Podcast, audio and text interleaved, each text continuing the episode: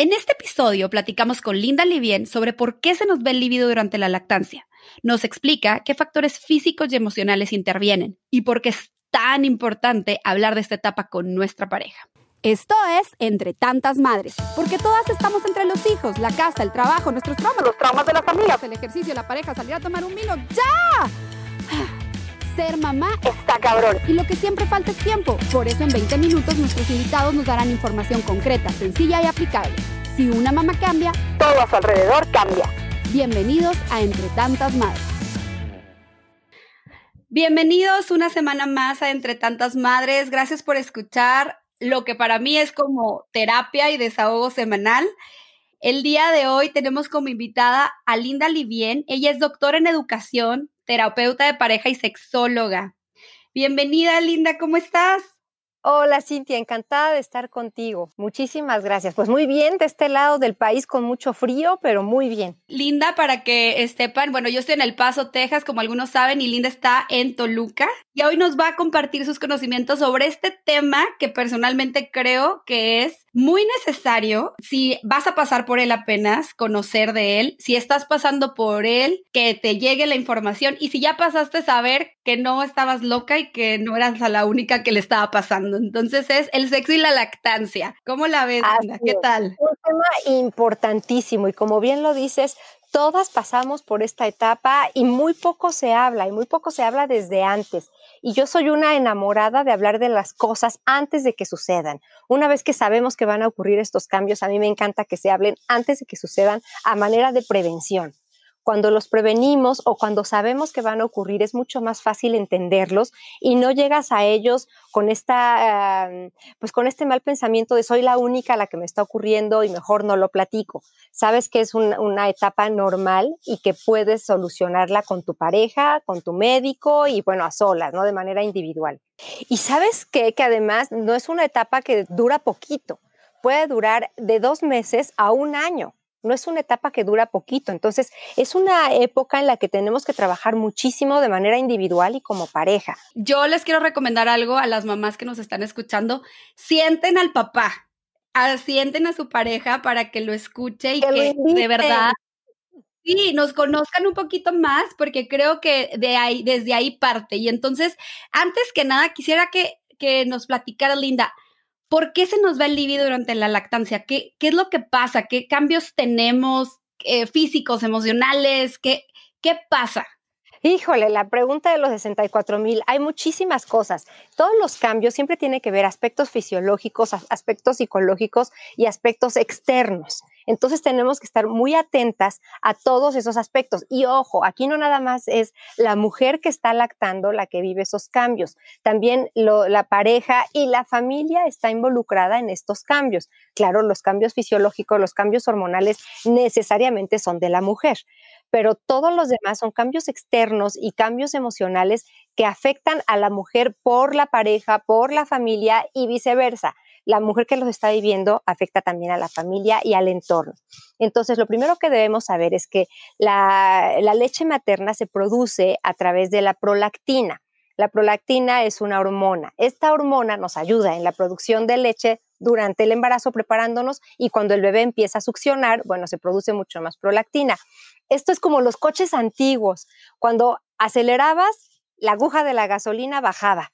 Igualito, aquí aumenta la prolactina y nos baja la testosterona, que es la encargada del deseo sexual. Entonces ahí tenemos eh, fisiológicamente el primer efecto. El segundo efecto es esta, eh, este, este instinto de cuidado y de protección de la mamá o de los padres hacia el bebé.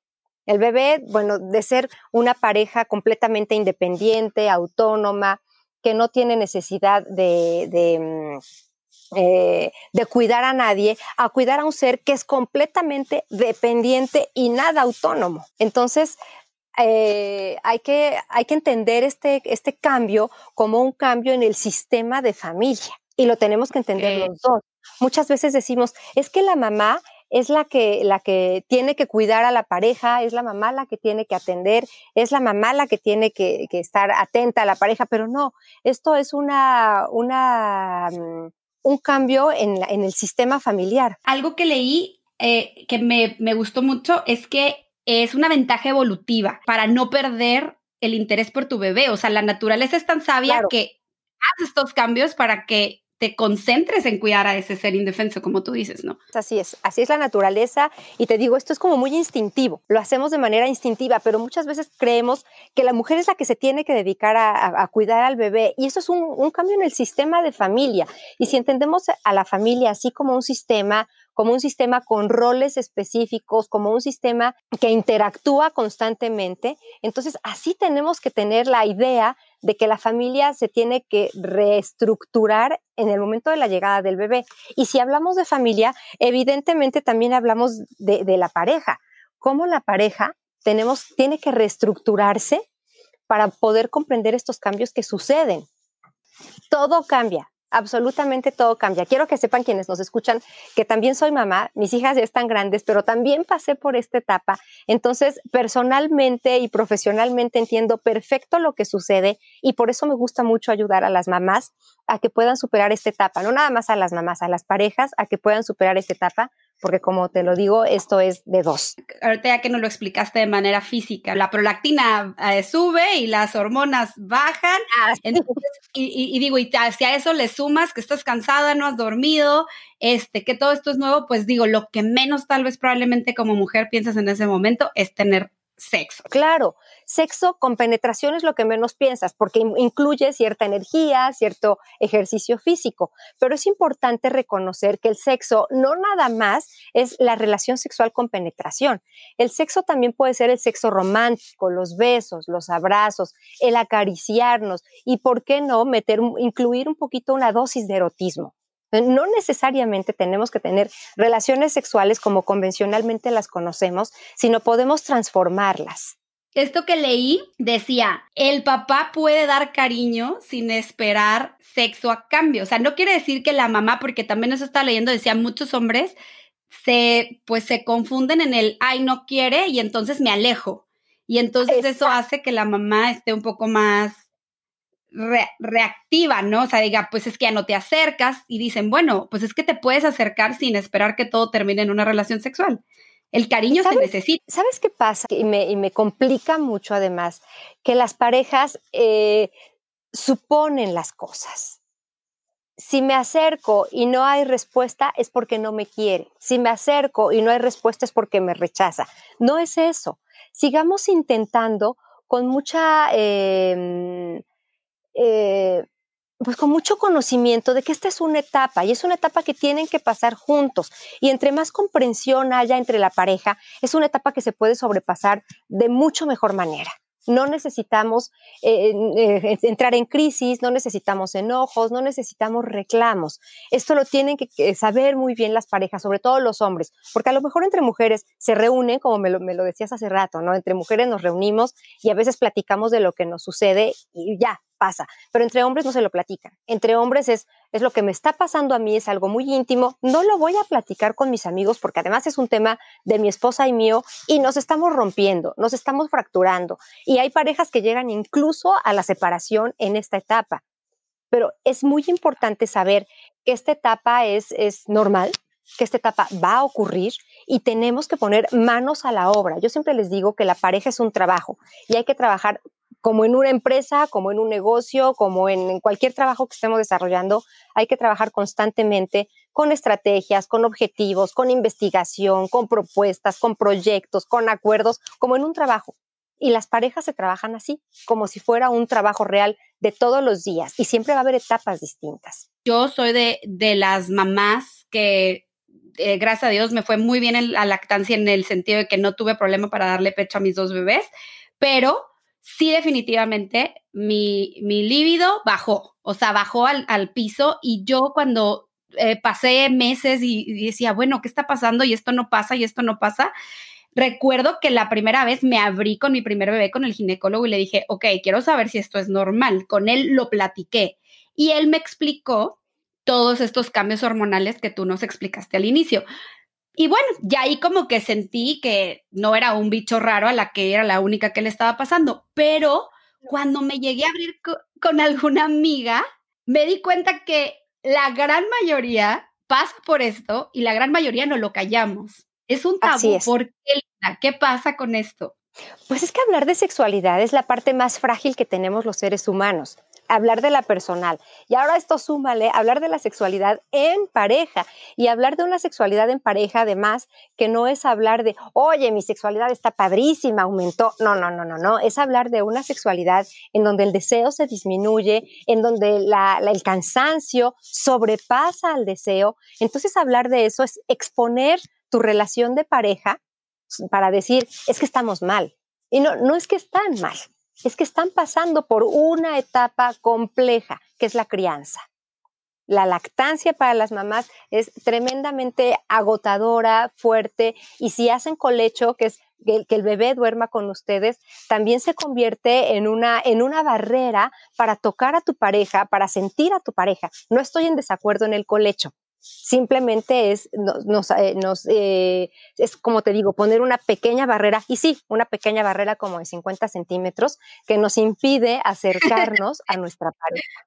No, y, y, si a eso digo, por ejemplo, yo estoy en ese caso ahorita, ¿no? Yo ya pasé por el colecho y luego tuve una etapa muy padre en la que no había nadie en medio, pero ahorita ya tengo una bebé de cuatro años que decidió hace seis meses dormir con nosotros. Entonces, ¿qué podemos hacer? Porque obviamente estamos hablando ahorita de, la etapa de la lactancia, pero ¿qué, qué, nos, recomendarías a los papás, a las mamás? Que pues como tú dices, tenemos esta barrera hermosa en medio de nosotros. Sí, sí, sí. ahí, pero pues que hay veces que decimos, bueno, pero ¿dónde quedamos, no? ¿Con dónde quedamos como pareja? ¿Qué nos, qué nos recomiendas? Fíjate que yo le apuesto muchísimo a la independencia de los bebés, a respetarles su espacio y respetar el espacio de la pareja. Yo, bueno, soy enamorada de las relaciones de pareja y entonces a mí me encanta que se respeten los espacios. La cama se hizo para hacer el amor, la cama se hizo para platicar, la cama se hace para jugar, la cama se hizo para estar tranquilos, no se hizo para pelear, es algo de lo que platicaremos en algún momento en, en otro podcast. Yo, te digo que yo, yo le apuesto mucho a que los bebés duerman desde pequeñitos en su cuna. Tenemos muchísimos elementos tecnológicos, los monitores, monitores con video, que podemos estar eh, checando con mucho cuidado a nuestro bebé. Claro que da mucha flojera, mucho frío para quienes vivimos en ciudades de frío, estar calientita en tu cama y te tienes que levantar a mamantar da muchísima flojera. Eso es una realidad, ¿no? No puedo estar ajena también a lo que sucede y al cansancio de la mamá. Pero es también enseñarle al bebé los horarios, los espacios, el respeto, su independencia y la independencia de la pareja. Cada quien decide si hacer colecho o no. Esto es una decisión de pareja. Yo, como te digo, soy una enamorada de que las parejas tengan su espacio y de que los bebés también lo tengan. Eh, hay, por allí una, escuela eh, clásica que dice que tener a los bebés en cama genera un vínculo más fuerte. Yo creo que también los vínculos se pueden generar de maneras distintas, con el juego, con la comunicación, con, la cercanía, con, con las demostraciones de afecto hacia los hijos, se generan también, es una manera distinta de generar vínculos. Y es que creo que sí lo hacemos, bueno, al menos en mí, en mi caso, creo que yo estoy un poquito más a favor de lo que tú dices. Personalmente tampoco tengo nada en contra del colecho, de hecho lo hice, pero lo, lo hice por una necesidad, eh, porque la verdad era una necesidad de cansancio, mi bebé no dormía y entonces creo que lo hice más por una necesidad que por una creencia. Pero, pero sí creo que, que sí, sí es bueno respetar estos, estos espacios, pero creo que el cansancio muchas veces, pues nos gana, ¿no? Lo que tú dices, sí, el estar calientitos en tu cama y despertarte no una, sino seis veces en una noche, ah, te hace sí, es agotador. Sí, es, agotador. yo siempre les digo a las mamás, los primeros 15 días es lo peor, después más vale no haber nacido. ya no sabe uno suceden. Exacto, no, es que, es que sí, la verdad sí es una etapa complicada, pero al momento de ser complicada, eh, creo que también es bueno que se hable, como decías tú al principio, que el papá y la mamá estén en el, eh, sepamos qué nos va a pasar, porque si no, nada más, pues vas a la deriva y vas creyendo que eres el único. Y hay algo que, que varias amigas me han comentado, este, que he leído también, que es que la pareja se siente desplazada en esta etapa el papá. El papá siente como yo ya no soy importante porque la mamá pues está poniendo atención a, esta parte que es dar pecho que es complicada. qué, nos puedes decir de esto, Linda, acerca de pues este? es que imagínate, el efecto psicológico es imponente para los papás. Este efecto es eh, imponente y me refiero como si tuvieras un muro inmenso enfrente de ti que lo ves y que no puedes sobrepasarlo, que no puedes escalarlo para brincarlo. Entonces, cuando llega el bebé, por naturaleza, por instinto, la mamá se aboca a cuidarlo. Y entonces en ese momento el papá psicológicamente se retira, como si fuera eh, un efecto automático. En cuanto llegue el bebé, la mamá se aboca, entonces yo me retiro y me hago a un lado. Y empieza a pensar, entonces estoy siendo desplazado. Y no es que esté siendo desplazado, es que él solito tampoco se acerca. No es que la mamá le diga, no, tú quítate porque es momento del bebé. ese desplazamiento es muy individual, es muy personal. Entonces yo les pediría que a los papás que se involucren en el acercamiento, sino en el cuidado del bebé, porque bueno, ya sé que los papás no les encanta cambiar pañales, les da miedo bañar a los bebés, eso ya lo conozco, pero sí hay que estar muy presente, a lo mejor observando. Solamente el simple hecho de observar o de sentarse juntos mientras está la mamá amamantando, de sentarse junto a la pareja, de tocarle el pelo, de acariciarla, de darle un beso, de darle las gracias, esta es una etapa que va a pasar pero necesitamos palabras de amor, palabras de cercanía y que la pareja no se sienta desplazada. Porque aunque la, mamá no lo haga, la pareja se va a sentir desplazada porque, te digo, es el pensamiento automático. Si antes pasábamos más tiempo juntos, resulta que ahora ya no podemos, entonces ni me acerco. Entonces es un autodesplazamiento que no debería de ser. Yo, yo soy... O sea, ellos mismos se lo provocan. no, no es Digamos, digamos que sí, a ellos les viene ese pensamiento de si antes estábamos más tiempo juntos, bueno, pues que se dedica al bebé y se tiene que dedicar al bebé. No es que venga el rechazo de quítate, hazte para allá, vete, retírate, no viene ese rechazo tan, tan categórico, pero sí es un rechazo emocional en donde ellos dicen, bueno, si está tan, tan cansada, si se tiene que dedicar, yo me hago un ladito. Esto es de manera inconsciente. Sin embargo, sí sucede, ¿no? Y hay que tratar una vez más de hablarlo, de hablarlo y de, de hacer que los papás estén más cerca de las parejas que, que no sientan que, que, ya no son importantes. De hecho, al contrario, creo que ahora son un soporte grandísimo para la mamá, ¿no? Y el hecho de que estén ahí es, es necesario, ¿no? Por así decirlo. Absolutamente, y es el soporte emocional más fuerte, el soporte de confianza, el soporte económico, es un pilar muy poderoso que tenemos en la pareja, sobre todo en esta etapa de la lactancia.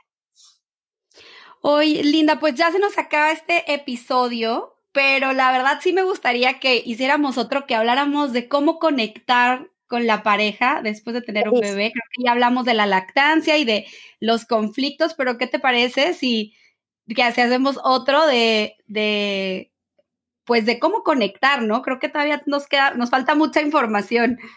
Encantada, hagamos la segunda parte. Va, me parece. ¿Hay alguna otra cosa que quieras agregar sobre la lactancia y el sexo antes de despedirnos? Solo quiero agregar que se informen previamente a que nazcan los bebés, que traten de leer qué ocurre en la lactancia. Y bueno, yo estoy a sus órdenes, me encuentran en Instagram como Linda Livien, estoy a sus órdenes para hacer una sesión como de preparación a la lactancia, de preparación para la pareja con respecto a la, a la, lactancia, cómo se van a enfrentar a esto. Creo que digo, hay muchos cursos sobre prepararte para la lactancia, ¿no? Para dar pecho, para toda esta parte, pero no hay alguien que te diga, ok, vamos a, preparar a la pareja. En una ocasión llegó una mamá, una mamá ya grande, con, con, hijas grandes que iba a ser abuelita, pues la mamá, y me dijo, oye, ¿sabes qué, Linda? Yo le quiero regalar a mi hija, antes de que nazca, unas sesiones con su pareja de lo que va a vivir cuando el bebé es pequeñito en pareja. Se me hizo un regalo espectacular.